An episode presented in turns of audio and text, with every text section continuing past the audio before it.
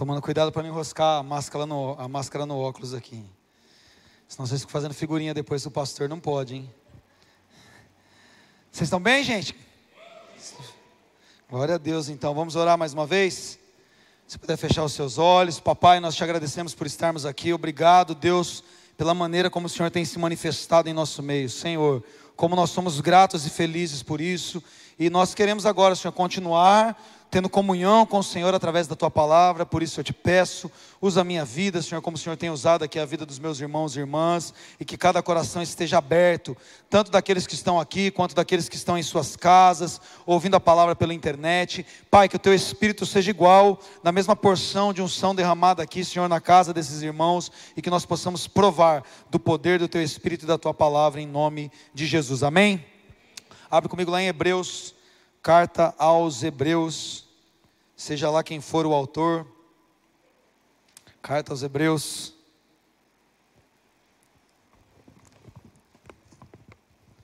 Qualquer dia eu vou tomar um banho abrindo essas garrafinhas aqui. Aí. Hebreus capítulo 11, verso 3. Nós vamos ler apenas o verso 3. Diz assim: Pela fé entendemos que o universo foi formado pela palavra, diga comigo, palavra de Deus, de modo que aquilo que se vê não foi feito do que é visível. Bom, nós entendemos, irmãos, que toda a base que nós temos de relacionamento com o Senhor é através da fé que nós temos. O apóstolo Paulo, inclusive, escreve aos Romanos que é, através do Evangelho nós conhecemos uma justiça que do início ao fim é pela fé. A fé é um mecanismo de relacionamento de nós, humanos, mortais, materializados aqui, com um Deus que não se vê. E por meio dessa mesma fé, nós entendemos também que todas as coisas que nós vemos foram criadas por algo invisível também, pelo poder da palavra de um Deus que criou todas as coisas. Nós, como cristãos, somos criacionistas, nós acreditamos na criação de Deus.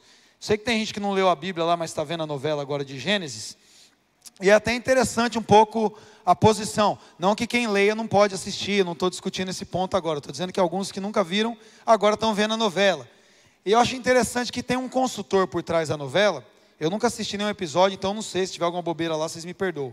Mas eu, eu li uma matéria que aquele arqueologista, que também é pastor e teólogo adventista, está sendo consultor. O Rodrigo, doutor Rodrigo. E assim, parece que na, no, nas primeiras cenas, falando sobre a criação do universo, eles seguiram uma linha que é muito parecida com a que eu acredito também.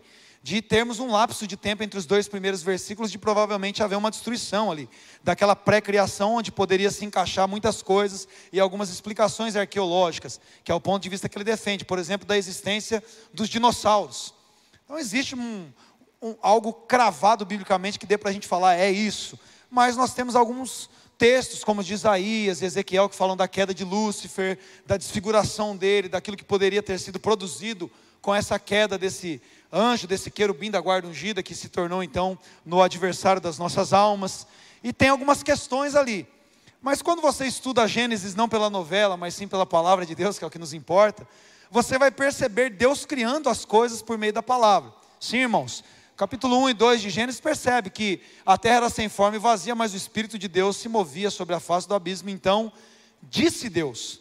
E aí a gente tem uma sequência de coisas que Deus vai dizendo.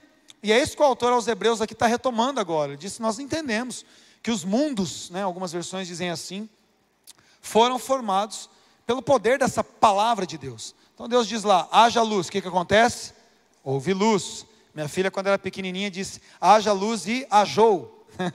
é, houve luz, a luz apareceu, então Deus vê que a luz é muito boa, separa a luz de trevas, cria então dia e noite, os astros para governar cada um desses períodos, faz separação de águas, a natureza, os animais, e por fim, por novamente um decreto da Sua palavra, não apenas agora por uma ação direta da palavra, mas por um decreto, façamos o homem a nossa imagem e semelhança, por fim ele cria o homem. É, apóstolo Paulo, quando está evangelizando, ele chega num determinado momento da sua defesa ali no livro de Atos e diz que nós cremos isso, que Deus de um homem só fez toda a humanidade. Então, nós que somos criacionistas cremos nisso pela fé. Nós até encontramos talvez alguns respaldos para aquilo que a ciência coloca em dúvida em relação a Big Bang, a explosão e algumas coisas, tentando encaixar isso dentro da nossa fé, mas para nós importa muito mais aquilo que nós cremos. E nós cremos que tudo que Deus fez, Ele fez por meio da Sua palavra. Amém, irmãos? E a palavra de Deus então é um decreto. É isso que o profeta Isaías diz lá no capítulo 55, se você quiser abrir o capítulo 55. Nos versículos 10 e 11. Isaías 55, 10 e 11. Falam novamente sobre esse poder dessa palavra de Deus, agora novamente comparando ela a fenômenos do universo. Diz assim: olha, assim como a chuva e a neve descem dos céus e não voltam para eles sem regarem a terra e fazerem-na brotar e florescer, para ela produzir semente para o semeador e pão para o que come, assim também ocorre com a palavra que sai da minha boca. Ela não voltará para mim vazia, mas fará o que eu desejo e atingirá o propósito para o qual a enviei. Aleluias. Aqui o Senhor falando por meio do profeta Isaías, ele está dizendo mais uma vez que a sua palavra é um decreto. É, a mensagem nuvem de testemunhas, eu falo um pouquinho sobre esse ciclo da chuva. Não era minha, minha melhor matéria, mas a gente lembra que a água cai, vem então o calor, evapora essa água, ela volta para a nuvem. Então a gente tem ali um ciclo da, da chuva. E agora Deus está usando o profeta Isaías para falar que a palavra dele é assim também. Tal como a chuva vem, cai, rega a terra, então evapora, volta, mas ela só volta depois de ter regado a terra e feito a terra produzir, assim também é a palavra que sai da boca dele. Deus envia uma palavra, ela jamais volta para ele, assim como a, a, a água não volta para encher as nuvens novamente, sem antes ter feito aquilo para o qual ela foi enviada. Toda palavra da boca de Deus tem um propósito e ele sempre vai se cumprir, porque as palavras de Deus são decretos. Amém, irmãos? Deus governa o universo pela autoridade que há na Sua palavra. Aliás, a carta aos Hebreus é uma das cartas que mais trata desse assunto. Você pode estudar a carta aos Hebreus e você vai perceber, inclusive, como isso acontece por meio da vida de Jesus. Ela começa dizendo isso logo no primeiro capítulo, que Deus tem falado muito tempo por meio dos profetas e da lei, mas agora então ele tem falado pelo Filho. A palavra de Deus é que governa o universo, não apenas criou, mas não apenas trouxe existência, mas faz com que ele subsista. Quando João, no capítulo 1 do seu evangelho, fala sobre Jesus, ele fala exatamente isso: o Verbo se fez carne, por meio dele as coisas não apenas foram criadas, porque Jesus é o Verbo de ação da criação, mas também por meio dele todas as coisas subsistem. Todas as coisas estão sustentadas pelo poder da palavra de Deus e o Verbo que se fez carne, e esse Jesus a quem nós adoramos e servimos é quem sustenta o universo. Amém, irmãos? Nós cremos nisso. Se você não crê nisso, todo o resto não fará sentido para você. Mas nós precisamos entender, irmãos, que não apenas a palavra de Deus é um decreto, mas Deus estabeleceu por meio de nós, que somos criação, feitura sua, obra das suas mãos, um mecanismo de governo também que passa por aquilo que nós falamos. Não apenas as palavras que saem da boca de Deus têm poder, mas Deus estabeleceu para que as palavras que saem da nossa boca também exerçam domínio e governo e tenham então poder. Salomão diz isso lá em Provérbios, no capítulo, perdão, capítulo não, no Provérbios de número 12 no verso 14. Provérbios 12, 14 diz isso, sobre a importância da nossa palavra, diz assim: do fruto de sua boca o homem se beneficia. A continuação desse verso diz que o trabalho das suas mãos será recompensado. Nós temos um outro provérbio aqui, o provérbio de número 18. Temos outros também, mas vamos ler só esses dois. Aqui no verso 20 e 21 diz assim: Prestem bem atenção. Do fruto da boca enche-se o estômago do homem e o produto dos lábios o satisfaz. A língua tem poder sobre a vida e sobre a morte, e os que gostam de usá-la comerão do seu fruto. Meu Deus. Então aqui nós estamos lendo um texto bíblico que diz que não apenas as palavras de Deus produzem resultados e efeitos para o qual ela foi enviada, mas também cada palavra que sai das nossas bocas produz sobre nós o efeito para o qual nós a enviamos. Ele está dizendo: olha, o homem vai fartar o seu estômago ou vai se beneficiar do poder daquilo que ele disse. E não apenas isso, ele diz que a, a, aquilo que nós usamos a partir da nossa língua, daquilo que nós falamos, tem poder sobre a vida e sobre a morte. Ou seja, isso pode produzir tanto coisas benéficas a nosso favor, como pode produzir coisas maléficas contrárias a nós, por causa da maneira como nós usamos a nossa língua, pela maneira que nós estabelecemos as palavras. Por quê? Porque as nossas palavras são decretos também. E por isso que nós precisamos ter muito cuidado com aquilo que nós falamos. O irmão de Jesus dedica na sua carta um capítulo para falar sobre esse poder da língua. O capítulo 3 da carta de Tiago fala muito sobre a questão da língua, irmãos. É interessante que ele faz uma comparação do poder da língua de dominar e de, de produzir resultados na nossa vida comparado a um leme de um navio. Você vê uma grande embarcação, ela é controlada por algo ali um pouco maior que um volante de um carro. Eu sei que hoje tem toda a tecnologia e tal, mas quando a carta escreveu que as embarcações eram todas ali de madeira mesmo, não tinha nada de tecnologia, era ali um timão ali que o camarada segurava e o navio podia ser do tamanho disso aqui, é um pequeno timão leva. Da mesma forma, a nossa vida é conduzida por um pequeno membro. Ele fala: olha, os homens conseguem dominar todas as coisas. Há dois mil anos atrás, aí, um pouco menos, quando Tiago escreve essa carta, o homem tinha domínio já sobre muitas coisas, sobre, principalmente sobre as questões agrárias, né? a economia é muito baseada nisso. Mas ele tinha domínio sobre as coisas do campo, sobre as feras, sobre os animais, porque afinal de contas Deus nos criou para isso. Hoje, pensando então na nossa realidade, quantas coisas mais nós já não dominamos? A, a nanotecnologia, o homem consegue ali criar desde armas nucleares enormes, armas biológicas microscópicas, a tecnologias robóticas para controlar coisas incríveis. É, a gente estava instalando esse climatizador, ele pesa aí, cheio agora, aproximadamente 200 quilos. E a gente estava todo naquela, coloca andaime, puxa com corda tal. Aí você liga para a empresa lá, o cara falou, não, tem um guincho elétrico. Um negocinho desse tamanho assim, deve ter uns 35 centímetros. Te prendeu ali, o negócio levanta 600 quilos. não precisa fazer força nenhuma, a gente só colocou a máquina para fora, apertou um botão, o trem, vão, pôs ali em cima. Uma peça que vazia estava com 160 quilos. E aliás, irmãos, lembrando vocês que não só o clima está agradável, mas esse equipamento foi instalado também para fazer a troca da qualidade do ar nosso aqui. Ele troca o ar, no mínimo aí, pelo menos uma vez a cada minuto o ar é trocado do ambiente. Então também produz segurança sanitária para nós nessa época de pandemia, algo muito bom. Então é uma tranquilidade para nós também, isso é muito bom. Mas você vê um equipamentozinho ali que alguém desenvolveu, quer dizer, o homem dominando uma tecnologia da mecatrônica, ali, da robótica, da engenharia, para produzir conforto para nós. No entanto, esse homem que domina desde armas nucleares a nanotecnologias não consegue dominar a língua. Até hoje, dois mil anos depois da carta. E ela causa incêndios, ela causa perturbações. Por isso que Salomão diz: aqueles que gostam de usá-la comerão do seu fruto, seja para o bem, seja para o mal. Inclusive, Tiago diz isso: ele fala, olha, a mesma língua que abençoa é a língua que amaldiçoa. É uma língua que dá glórias a Deus, mas fala mal dos outros. É um problema enorme, porque aquilo que nós falamos, irmãos, são decretos. Aquilo que nós falamos estabelece realidades na nossa vida. Então, nós precisamos ter cuidado sobre a nossa fala. Nós precisamos ter cuidado sobre a maneira como as nossas línguas manifestam os pensamentos do nosso coração e os nossos bons ou maus desejos e desígnios. Jesus, em Mateus, no capítulo 12, lá no verso 37, diz isso: Pois por suas palavras vocês serão absolvidos, e por suas palavras vocês serão condenados.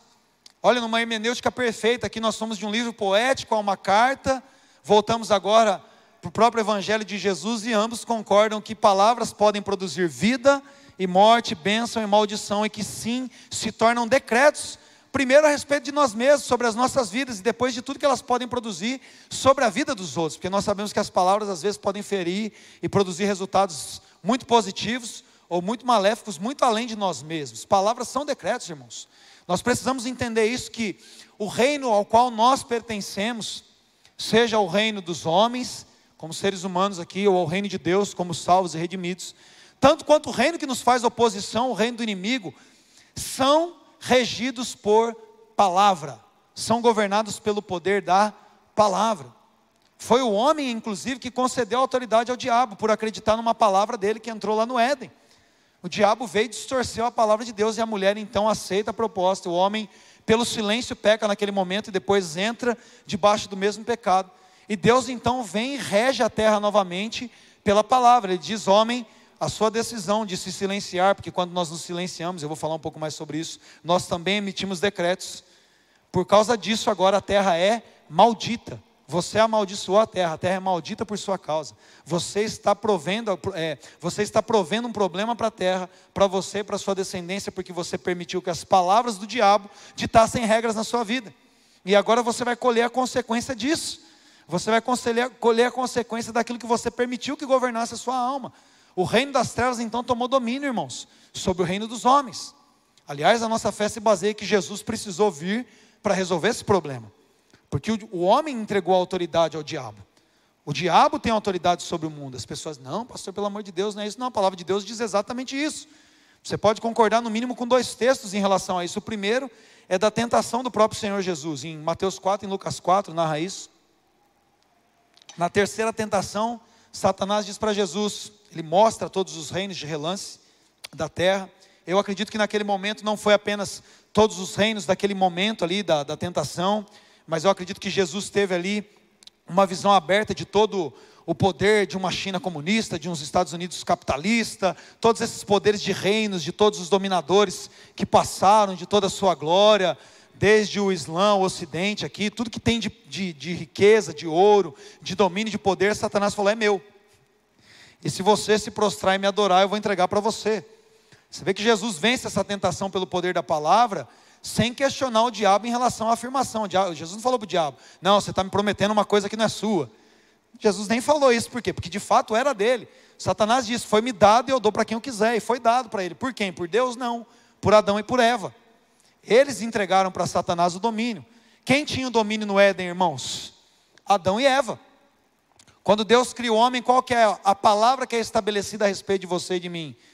Domine ele. Governe o homem, governe o ser humano, ele vai exercer domínio e governo. Nós não apenas fomos criados por uma palavra, mas uma palavra estabeleceu nos seres humanos, debaixo da autoridade de Deus, para uma posição de domínio. E o homem é que negociou isso, o homem que entregou isso. Nós precisamos entender muito bem isso, irmãos, para nós podermos nos posicionar corretamente. Talvez você pense, ah, pastor, isso pode ser um exagero da sua parte. Nós vemos a história se repetindo depois. Vocês estão lendo aí? Quem está fazendo a leitura bíblica anual novamente? Glória! Você acabou de ler a história de Esaú e Jacó. O Novo Testamento volta a chamar Esaú de profano porque ele se empenhou numa palavra, por causa de um prato de sopa. Aliás, a palavra Edom que fala vermelho é por causa da cor do caldo. Ele foi tão otário, desculpa a expressão aqui, diante de Jacó, que ele ganhou um apelido por causa da sopa que ele tomou. A sopa era vermelha, a palavra Edom, e toda a descendência dele é chamada de Edomita, para lembrar sempre da burrice que ele fez. O vermelho, o Edom, o camarada que entregou a sua primogenitura por um prato de sopa. Isso era pejorativo para ele. Ele falou: Do que, que me adianta meu direito de primogenitura? Eu estou morrendo de fome, dá comida. O que, que Jacó fala para ele? Então se empenha com a sua palavra agora. Diga para mim que você vai me dar o direito de irmão mais velho. Ele falou: Tá bom, é seu. E comeu a sopa. A palavra, irmãos. Nos empenhamos pelas palavras que nós dissemos. É isso que Jesus está dizendo. Pelas suas palavras vocês são condenados ou absolvidos. Vocês emitem decretos todas as vezes que vocês falam, mas não apenas quando nós falamos, mas quando nós deixamos de falar aquilo que nós devemos falar, nós também estamos cedendo a decretos. Martin Luther King diz, pelo menos essa frase é atribuída a ele, que não me incomoda o grito dos maus, mas o silêncio dos bons. O que, que ele está dizendo? Nós percebemos, irmãos, que nós estamos num mundo que é dominado por palavras que jazem do maligno, que derivam do seu domínio sobre o universo, porque o domínio de Satanás ainda é presente na terra, irmãos. A igreja não dominou o mundo ainda, nós estamos lutando por isso, mas nós não estabelecemos o reino de Deus ainda. Isso vai acontecer em nome de Jesus. Maranata, a hora vem. E por isso que eu estou pregando essa palavra hoje, com o tema decreto, que nós precisamos entender o que nós estamos fazendo. A primeira carta de João, no capítulo 5, no versículo 29, fala sobre isso, que nós estamos num mundo que está sob o domínio do maligno. Presta atenção, está escrito isso aqui na carta de João, primeira carta, capítulo 5, versículo 29, diz: Nós sabemos que nós somos de qual reino, irmãos? Nós sabemos que nós somos de Deus, e que o mundo todo está sob o poder do maligno. Primeira carta de João, capítulo 5, versículo 29. Pode colocar na tela mesmo eu tendo lido, para que aqueles que estão sem uma Bíblia possam ler na tela. Sabemos que nós somos de Deus. Quem, quem é de Deus aqui, irmão, dá um glória aí. Nós fazemos parte de um reino de Deus. Por mais que ainda nós estejamos numa natureza temporária, caminhando no reino dos homens. Mas o mundo que nós estamos enquanto homens está sob o poder do maligno. Satanás exerce uma autoridade sobre esse mundo dos homens, que não foi entregue a ele prioritariamente, ou pelo menos na origem da criação, mas foi entregue aos homens E o salmista declara isso novamente: os céus são os céus do Senhor, porém a terra ele deu a quem? Aos filhos dos homens. Quem deve estabelecer autoridade, governo e domínio são homens que estão debaixo da autoridade da palavra de Deus. No entanto, esses homens, enquanto não fazem isso, continuam a ceder a autoridade para aquele que domina o mundo, como diz o Evangelho de João, sob o poder do maligno. Ou seja, nós estamos lidando com reinos, tanto o reino do qual nós fazemos parte, tanto quanto no reino material que foi criado pelo reino do qual nós fazemos parte, esse reino material, o reino dos homens, quanto o reino do nosso opositor, de Satanás, que são regidos e governados por decretos, por palavras. É fácil a gente entender, inclusive, com a situação e circunstância política que nós temos vivido, sobretudo agora, nesse momento, de disputas de poder por meio de decretos. Quem tem autoridade, quem faz a lei, quem pode tomar decisão, vocês não estão vendo isso? Até os mais incautos que não eram antenados em política hoje percebem isso. Como vem o poder judiciário, invade a área do outro, quem devia legislar não legisla. Então, quem deveria avaliar se a legislação está em conformidade com a nossa Carta Áurea, a nossa Constituição, acaba fazendo lei. Quem deveria executar não executa. A gente está vendo essa bagunça agora uma confusão baseada em decretos. Um decreta uma coisa, outro decreta outra, outro não concorda com o decreto. As pessoas governam por decretos por palavras de homens que são escritas e assinadas e cumpra-se. Quem é da área jurídica aqui? Quem é da área jurídica estudando? Eu sei que tem a área aqui, mas tem mais pessoas. Mais alguém aqui? Advogado, juiz, promotor? Não? Só a área? Ninguém aqui é da área jurídica, irmãos? Vão estudar aí, a gente precisa de mais advogados aí, promotores, pessoas no Ministério Público, homens e mulheres tementes a Deus que conheçam e possam atuar na lei dos homens, hein? Pelo amor de Deus. Quem é da área jurídica aí na internet, aí dá um glória, aí, levanta a mãozinha, como diria o pastor Marlon, para a gente saber. Isso é um grande problema, irmãos. Porque se nós não temos uma interpretação clara desse poder que nós temos, sobre as nossas palavras, na autoridade daquilo que Deus nos confiou, nós cedemos o poder para quem conhece. É interessante, tem um pastor que depois se arrependeu, obviamente, disso, mas que no início do período do nazismo, ele apoiou Hitler. E depois ele, obviamente, se arrependeu disso, mas ele também foi parar num campo de concentração. É o pastor Nae Miller. Escreve Niemoller, com dois L's e com aquelas treminhas em cima do O. Vocês provavelmente já ouviram alguém lendo isso sem saber, talvez que era uma frase de um cara como ele, mas ele diz assim, parafraseando aquilo que nós colocamos como de Martin Luther King, que o problema não é o grito dos maus, mas o silêncio dos bons. Ele diz: Um dia vieram e levaram meu vizinho que era judeu. Como eu não sou judeu, não me incomodei. No dia seguinte vieram e levaram meu outro vizinho, que era comunista. Como eu não sou comunista, não me incomodei. No terceiro dia vieram e levaram meu vizinho católico, mas eu não sou católico, então também não me incomodei. No quarto dia vieram e me levaram. Já não havia ninguém mais para reclamar. Ou seja, não se, não se assumir numa posição necessária no momento, é como se aceitar um decreto, irmãos. A gente conhece esse, esse provérbio entre os homens que diz que quem cala, quem cala, quem cala está aceitando um decreto de alguém que está falando. Mas quando nós entendemos que o universo é governado pela palavra, que nós estamos debaixo da autoridade da palavra de Deus, e nós não nos movemos, o que nós estamos fazendo é justamente aceitando os decretos daquele que tem o domínio sobre o mundo. Nós estamos aceitando o domínio de Satanás, irmãos. E não é difícil entender como o mundo está sob o domínio do maligno. É só você acompanhar o noticiário, é só você ligar uma TV, é só você fuçar a internet, é só você ler notícias de um lado para o outro do mundo, de posições favoráveis àquela que você acredita, ou de posições contrárias a você. Por fim, se a sua posição principal for a posição da palavra de Deus, você vai entender com clareza que o mundo está sob o domínio do maligno. A nossa mídia deixa isso claro o tempo inteiro, irmãos. A nossa política, a história da humanidade deixa isso claro o tempo inteiro. Não estou falando aqui contra é, é, nenhum tipo de religião, contra nenhum tipo de, de, de doutrina ou de filosofia, não é isso, eu estou falando sobre o mundo. Todo mundo está sob o poder do maligno, os homens têm governado debaixo da autoridade do maligno. No entanto, nós que devemos ter todo o conhecimento, que fazemos parte do reino de Deus, como diz João, nós sabemos que nós somos de Deus. Nós sabemos que nós fazemos parte, pela fé nós cremos nisso, num Deus que cria, que governa, que estabelece todo o seu querer, como ele diz aqui em Isaías 55, uma palavra que cumpre o seu desejo. E nós estamos debaixo dessa autoridade de um Deus que nos criou para dominar, para exercermos governo e domínio, mas nós nos silenciamos. Nós tememos aquele que tem o domínio sobre o mundo. Então nós aceitamos os seus decretos. Nós passamos a ser então suscetíveis àquilo que ele quer fazer. E só existe uma maneira de nós governarmos o mundo: é nos sujeitarmos aos decretos de Deus, é nos posicionarmos de acordo com aquilo que a palavra de Deus diz, porque senão nós sempre estaremos sujeitos ao diabo. Tiago diz isso. Se quiser colocar Tiago 4, verso 7, diz exatamente isso. Bota aí, Tiago 4, 7. Portanto, submetam-se a Deus, resistam ao diabo e ele fugirá de vós. Ou seja, irmãos, temos três passos muito claros ali. Qual é o primeiro passo? Você precisa ser alguém que está sujeito a Deus. Para nós estabelecermos os decretos do Senhor na terra, irmãos, nós precisamos ser pessoas que, na maneira de andar, na maneira de caminhar, estamos demonstrando o tempo todo que somos sujeitos a Deus.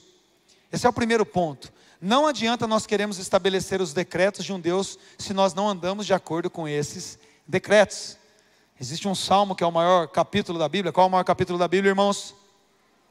119. Esse salmo todo é dedicado a elogiar e a glorificar a Deus pelos seus decretos. Se você prestar atenção, você vai ver repetidas vezes falando dos seus testemunhos, o seu estatuto, a tua lei, os seus decretos, o salmista o tempo todo fala: a tua palavra, as coisas más não sobrevirão no salmista, porque ele teme aos decretos de Deus, porque ele se sujeita aos mandamentos de Deus. Lê o Salmo 119 com carinho e paciência. Além da, da, da tua palavra, é, é lâmpada, para os meus pés e luz para o meu caminho. Lá, dê um jeito de ler o salmo todo, você vai perceber que o tempo todo ele está ali exaltando o poder da palavra de Deus, dos decretos do Senhor uma palavra que governa o universo e uma palavra que protege todo aquele que se submete a ela. E isso é estar sujeito a Deus. E quando nós nos sujeitamos a Deus, então, irmãos, nós temos o poder necessário para resistir o diabo. E é por isso que Tiago não fala para a gente fazer de outra forma, mas primeiro, sujeitem-se a Deus. Estejam debaixo dos decretos de Deus. Quando nós estamos debaixo do decreto de Deus, nós temos o poder e a autoridade resgatada. Nós podemos então resistir àquilo que o diabo quer impor para nós. É assim que acontece na vida de todos os homens de Deus que nós lemos, como Elias, por exemplo. Elias, se você estudar ali o primeiro livro de Reis, capítulos 17 e 18, narra a história dele com o rei da época, que era o rei Acabe. Quem que era Acabe ali, o governante de Israel naquele momento? Era um camarada que estava debaixo de completa idolatria. Tinha uma mulher muito legal que até personifica um espírito demoníaco no Novo Testamento, Jezabel. E eles então perseguiam profetas que representam a igreja da época, tinha até um camarada ali chamado Obadias, que quando encontra Elias, que está sendo perseguido por Acabe, ele fala: Olha, Elias, não é só você, eu, você não, você não sabe, não ouviu falar de como eu escondi profetas na caverna, sustentei eles a pão e água. E aí, quando Acabe encontra Elias, o que, que Acabe fala para Elias? É você, seu perturbador de Israel. Para Acabe, Elias era o problema, irmãos. Mas nós que lemos a história sabemos que quem perturbava Israel, quem trazia seca para Israel, não era apenas a palavra do profeta, mas eram os pecados promovidos por Acabe. Mas o governo insistia em dizer que o problema era a igreja. O problema é a igreja. É o profeta de Deus aqui, são os homens de Deus que atraem esse problema todo para a nossa nação. E ele chamava Elias de perturbador, só que Elias, como era um homem sujeito a Deus, dizia o quê? Perturbador de Israel é você. É você que tem governado de maneira errada e tem trazido todos esses problemas para a nação. Não sou eu. Eu me sujeito aos decretos de Deus. E nós sabemos quem era o Deus de Elias. Não era o Deus do governo que respondia com fogo, era o Deus da igreja, era o Deus do profeta que respondia com fogo. Amém, irmãos? Vocês acreditam mais no governo do que em Deus? Era o Deus de Elias. Mas por que, que isso podia acontecer? Por que, que ele podia resistir ao poder do diabo? Porque ele estava debaixo da palavra de Deus, e nos dias de hoje nada mudou. Nos nossos dias nada é diferente, irmãos. Nós continuamos no mundo sob o poder do maligno, nós continuamos debaixo dos decretos de Satanás tentando nos apertar, nos fechar, nos parar, nos calar o tempo todo. Mas nós temos um decreto de Deus estabelecido em nós e nós, a nós importa muito mais obedecer a Deus do que aos homens como diz Atos capítulo 5, versículo 29. Pedro e os apóstolos foram proibidos de pregar o evangelho.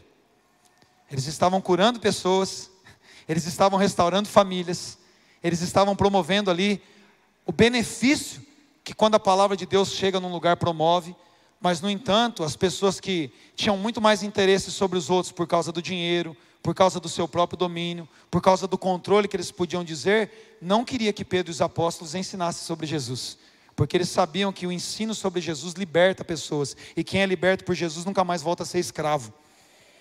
Então eles, eles ordenam a Pedro e aos apóstolos: não falem mais sobre Jesus, porque isso era um problema para eles. Calem a boca, parem de ensinar sobre esse caminho. E aí nós lemos Atos 5,29, Pedro dizendo: Importa para mim obedecer muito mais a Deus do que a vocês. Enquanto aquilo que vocês promulgam pode ser colocado debaixo da palavra de Deus, amém. Se passar disso, eu vou obedecer a Deus, eu não vou obedecer aos homens, porque nós estamos debaixo de um decreto da palavra que governa os céus e o universo. Mas só homens alinhados com a palavra podem fazer o diabo fugir, irmãos, ainda que isso custe muito caro para nós, porque Pedro foi parar numa prisão. Mas o anjo do Senhor estava lá e libertou ele da prisão.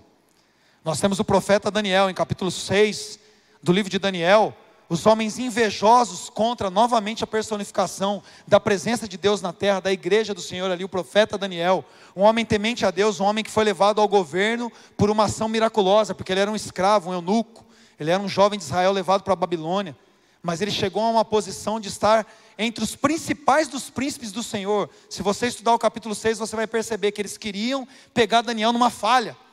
Mas olha que é um homem sujeito a Deus, eles não encontraram nenhuma falha em Daniel. Como que a gente prende esse homem? Vamos proibir de orar. Abre o versículo 10 do capítulo 6 para mim de Daniel, por favor.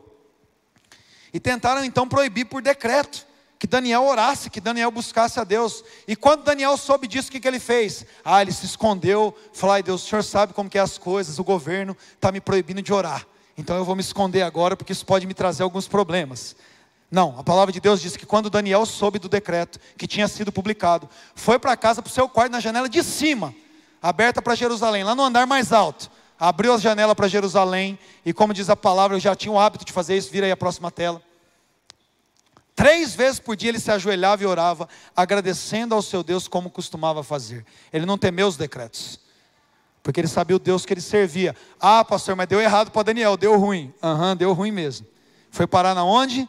Numa cova com leões famintos. Mas quando nós não nos sujeitamos aos decretos do maligno, os leões se sujeitam ao nosso decreto, irmãos. Deus sempre estará a favor daqueles que se sujeitam a Ele, porque a palavra de Deus diz que o Senhor coloca o seu anjo ao redor daqueles que o temem e os livra. Os amigos de Daniel, três capítulos antes, a mesma coisa. Aqui os invejosos que odiavam a igreja tentaram calar a boca da igreja, tentaram fechar a igreja, tentaram prejudicar a igreja, mas isso não deu certo. Os leões jamais tocaram em Daniel, irmãos, porque quando nós estamos do lado de Deus, Ele sempre vai nos proteger. Não importa quantas pessoas estejam tramando contra nós. Aliás, a igreja mais cresce quando ela é perseguida, irmãos, e glórias a Jesus por isso. Glórias a Jesus por isso. Porque é aí que nós nos gloriamos nas perseguições e nas tribulações mesmo. Porque é a hora da gente separar meninos de homens. É hora de nós separarmos quem realmente ama a Deus e teme a Sua palavra e quem está brincando no reino dos homens. Os amigos de Daniel tinham uma estátua de 16 metros que Nabucodonosor levantou, erigiu para a sua própria glória. E todo mundo tinha que se prostrar. Quem que ficou de pé lá? Como era o nome deles hebreu? Quem sabe o nome hebreu do Sadraque, Mesaque e Abidinego aí? Ó, oh, o pessoal do louvor sabe, hein? De... Aí, ó, o pessoal aqui manja dos Paranauê, vocês vão dar uma estudadinha lá. Sadraque, Mesaque, Abidinego, entraram na fornalha e não tiveram medo. Esse nome vocês sabem, né?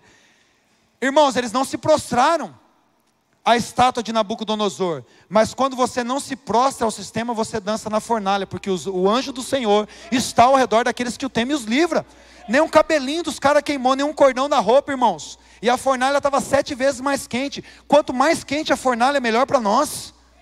Porque maior é a glória de Deus se manifestando na nossa vida, irmãos. Os homens que os amarraram e os lançaram na fornalha morreram de chegar perto. Eles dançaram na fornalha, mas porque eles não se prostraram ao sistema. Agora, se a igreja se prostrar ao sistema, o diabo domina.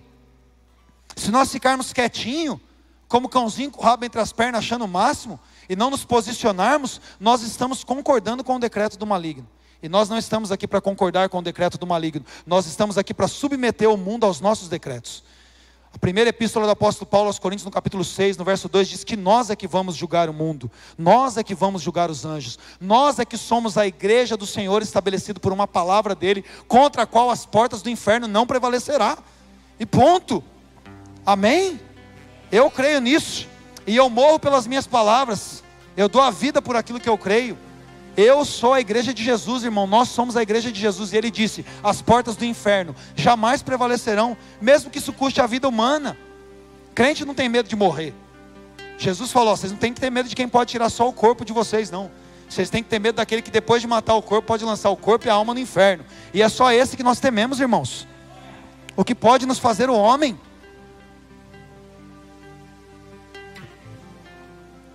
Por fim, nós vemos em Êxodo no capítulo 2, quando o Faraó novamente vem com um decreto, porque ele tem medo daquilo que o povo de Deus pode fazer. Qual é o decreto?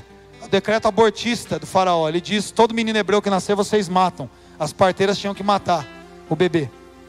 Nascia espada. Quem mata bebê é Faraó, coisa do diabo novamente. Tinha um decreto. No entanto, as parteiras egípcias, temendo a Deus, não aceitavam fazer isso. E Deus guardou a vida delas, porque quando o faraó chega e fala: O que vocês estão fazendo? Ela disse: Não, as mulheres hebreias são muito fortes, quando a gente chega, elas já pariram. E aí Joquebed, casada com Anão, tem um menino chamado Moisés. E ela tem um decreto sobre ela. Qual era o decreto? Mata o menino. Mas ela temendo o Senhor, vendo que o bebê era bonito, ela falou: Não vou matar o menino. Imagina o sacrifício e o esforço que essa mulher fez para esconder um bebê. Quem é mãe aqui sabe o quanto que bebê é barulhento, quanto bebê é birrento, quanto bebê chora, quando está com fome, com frio, quando precisa trocar a fralda. E essa mulher escondeu o bebê. Ela agiu contra o decreto do faraó. E tal como aconteceu na vida dela, irmãos, quando nós não nos sujeitamos ao decreto do faraó, pouco tempo depois, é o faraó que se sujeita aos nossos decretos, porque Moisés foi lá e colocou o dedo na cara dele e disse: "Deixa o meu povo ir". Todas as vezes que nós não nos sujeitamos ao sistema, o sistema tem que se sujeitar àqueles que dominam pela palavra de Deus. Mas só uma igreja que conhece a sua autoridade, só uma igreja que sabe, amparada por qual decreto ela está, e eu não estou falando de decreto dos homens, é que pode exercer o domínio para o qual ela foi colocada no mundo.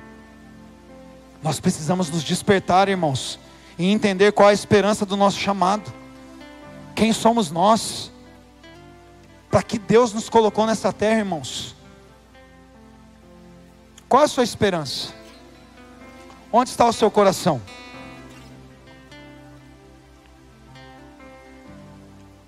Para que nós trabalhamos? Para uma comida que perece? Para comprarmos casa, para trocarmos de carro, para passearmos, para nos vestirmos, pelas coisas perecíveis? Feche seus olhos. Comece a falar com o Senhor. Comece a permitir que o Espírito Santo fale com você e sonde seu coração. Aonde estão os seus olhos? Aonde estão os seus tesouros? Quem reina sobre você? Quem governa a sua vida? Quem governa a minha vida? Deixa o Espírito Santo falar com você. É uma noite de renúncia, de entrega. É uma noite de realmente entregarmos a nossa vida no altar de Deus. Sentado como você está, continue orando.